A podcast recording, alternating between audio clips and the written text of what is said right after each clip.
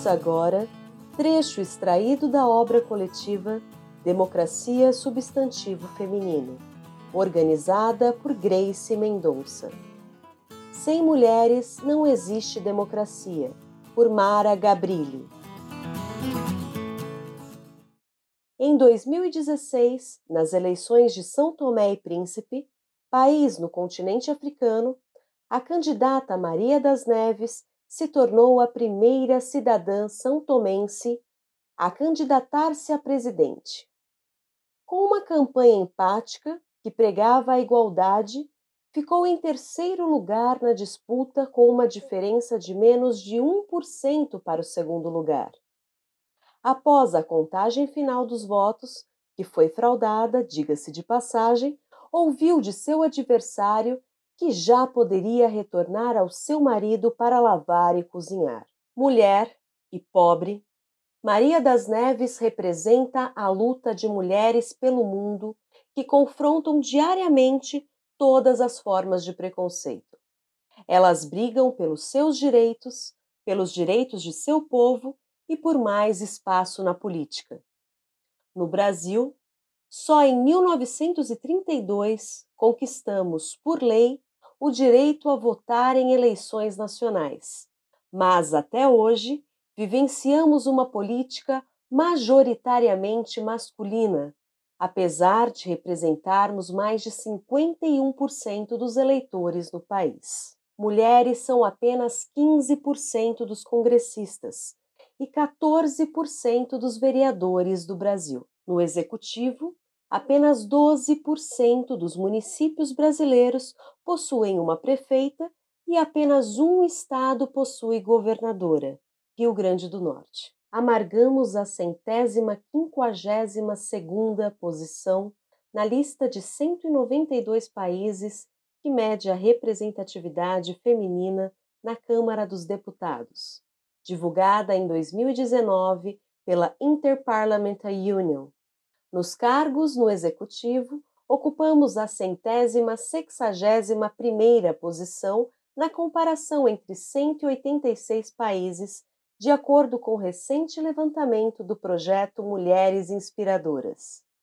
Países como Arábia Saudita, Venezuela, Rússia e Somália estão na nossa frente. No Senado, meu atual campo de trabalho, muita gente nem imagina mas até 2016 as senadoras tinham de sair do plenário e usar o banheiro do restaurante ao lado, porque a única opção era o banheiro masculino, construído em 1960.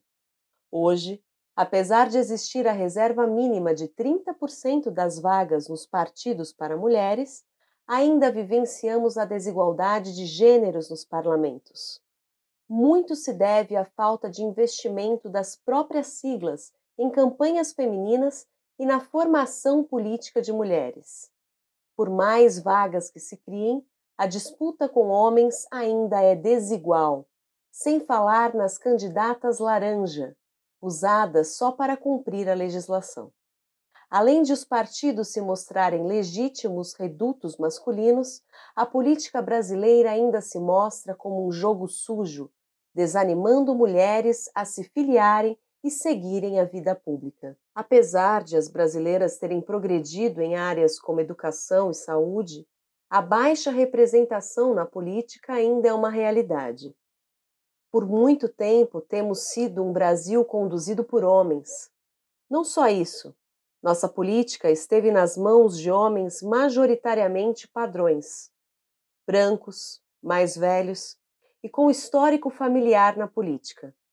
Esse cenário, felizmente, começa a ser desconstruído com mulheres atípicas ocupando cargos públicos e indo na contramão desse status. Mulher e tetraplégica, faço parte dessa atipicidade, pois levo comigo uma somatória de discriminações. Driblo, na cadeira de rodas, o machismo o sexismo, a misoginia e a discriminação que se manifesta em várias outras facetas, já que carrego o adicional de não mexer quase nada do pescoço para baixo. Assim como eu, outras tantas mulheres com deficiência, de diferentes áreas de atuação, lutam para afirmar seu lugar na sociedade. E somos muitas. Para se ter uma ideia, a cada 10 pessoas no mundo, uma tem deficiência. A cada cinco pessoas com deficiência, três são mulheres. O mundo conta com um bilhão de pessoas com deficiência, das quais 600 milhões são mulheres. De acordo com a Organização Internacional de Trabalho, em 2019, a participação feminina no mercado de trabalho era quase 20% inferior aos homens, 52,7% contra 71,5% deles. Quando se trata de cargos de liderança, as mulheres ocupam 25% deles dentro dessas empresas.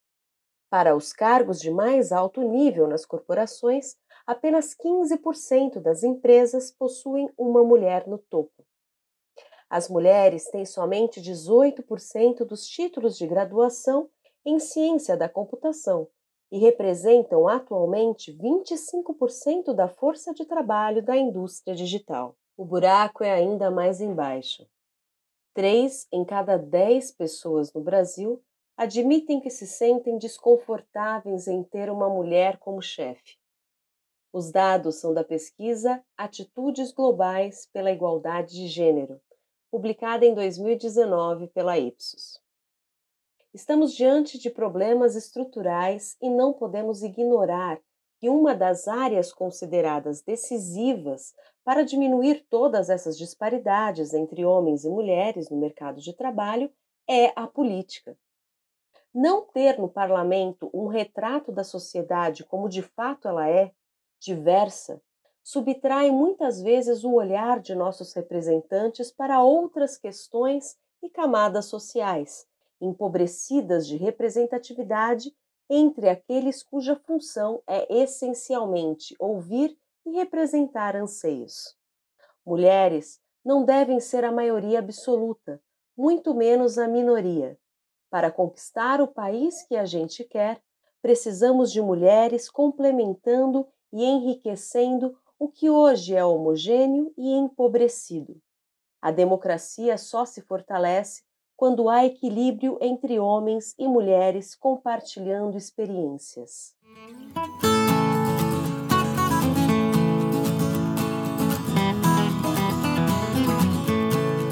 Conheça este e outros livros e cursos em nosso site grupogen.com.br.